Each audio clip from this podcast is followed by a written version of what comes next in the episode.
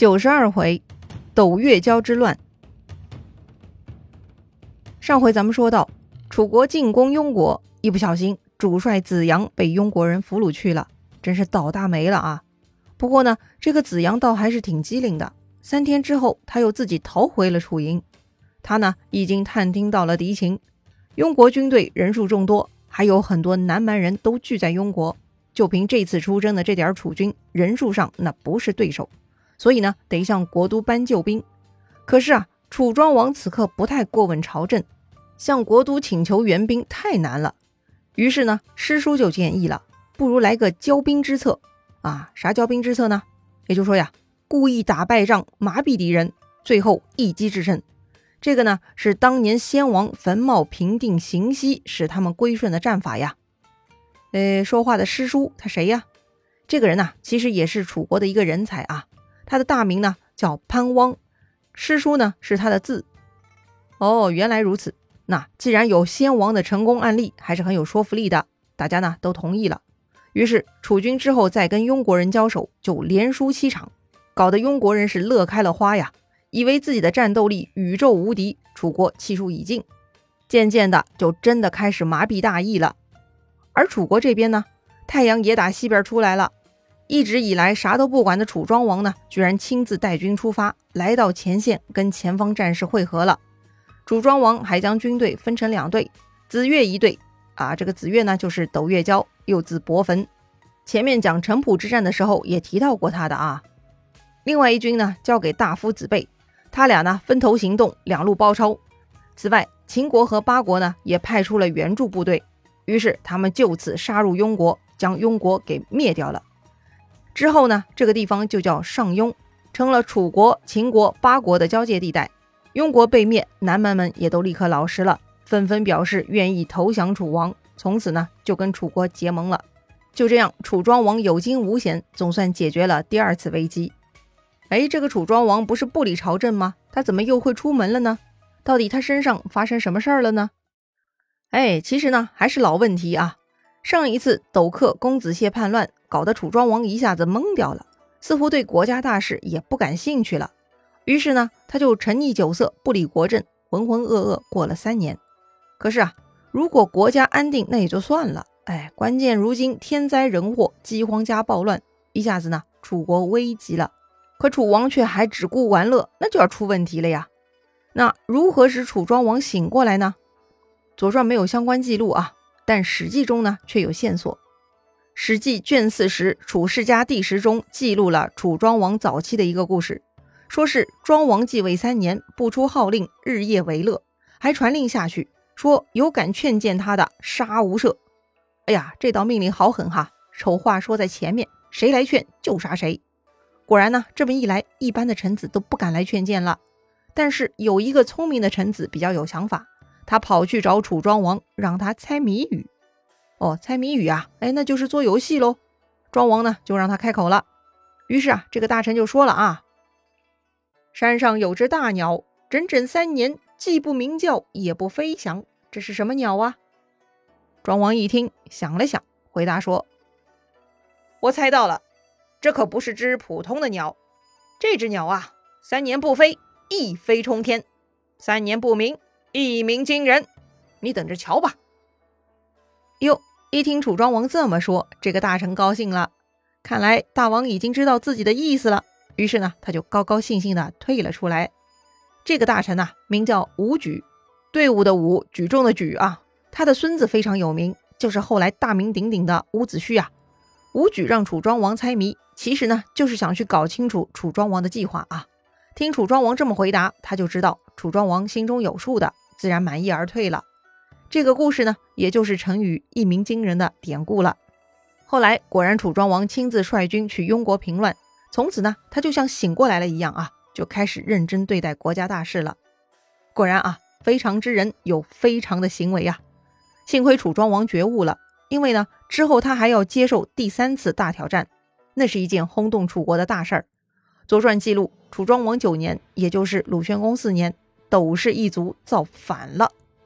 上一次是斗克造反，造的是自己堂哥子孔的反，但这回不同了，是此时楚国令尹斗月交造反，他造的是楚庄王的反。哎呦，到底是咋回事呢？哎，咱们也来捋一捋啊。楚庄王继位的时候，令尹呢是子孔，子孔还带兵出去平定舒国之乱，结果斗克公子燮作乱，还刺杀子孔，搞得子孔也是精疲力尽啊。后来呢，斗克的叛乱被平定，子孔呢也在第二年去世了。子孔去世之后，楚庄王为了嘉奖平乱有功的斗班，就让他接任令尹。哎，斗班就是那个子阳啊。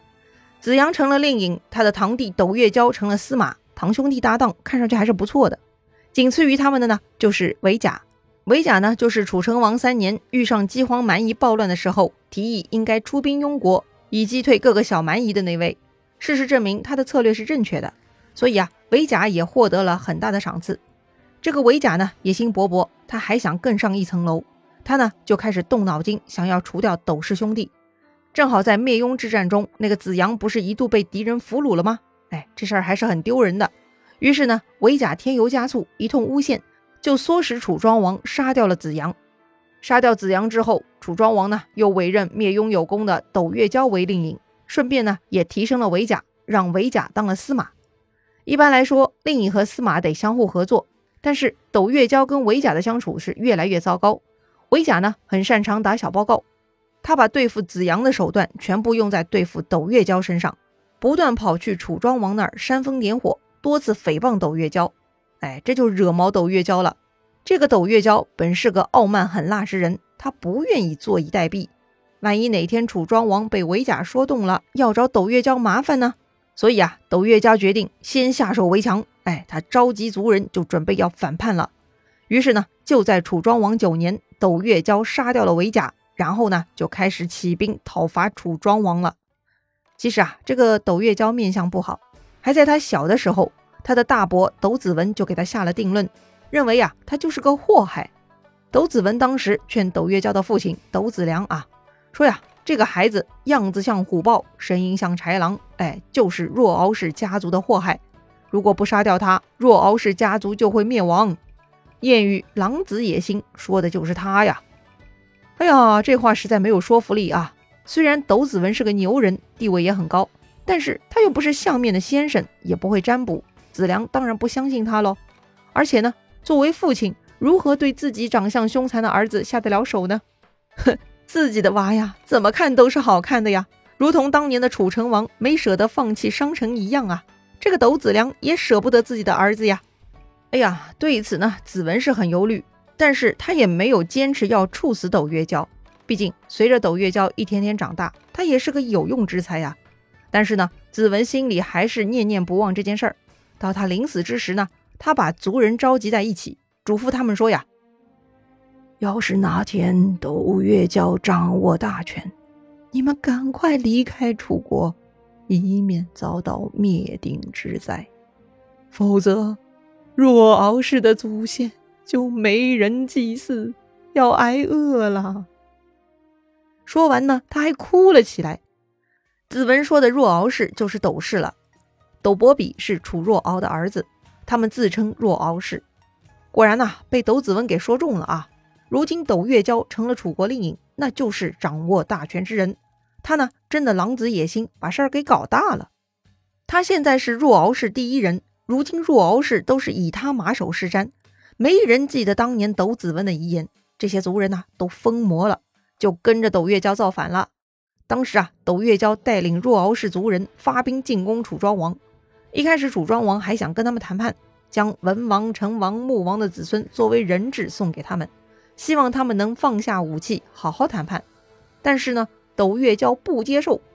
于是呢，就在楚庄王九年的七月初九，楚庄王跟斗月娇战场相见了。这是一场决定命运的关键战争。如果楚庄王赢了，那么若敖氏就得灭族。如果斗月娇赢了，那么斗氏一支将接过王权，将楚国继承下去。毕竟他们的太爷爷就是楚若敖，身上一样流淌着王族的血液呀。估计呢，斗月娇就是这么想的。当时啊，两军相接，斗月娇亲自拉弓射箭，直射楚庄王。不过呀，前两箭都射中了楚庄王的车子，没有伤到楚庄王。但这足以吓得王军不自觉地向后退呀！哇塞！斗月娇很猛啊，那么这一次，楚庄王又是如何化解危机的呢？精彩故事啊，下一回咱们接着聊。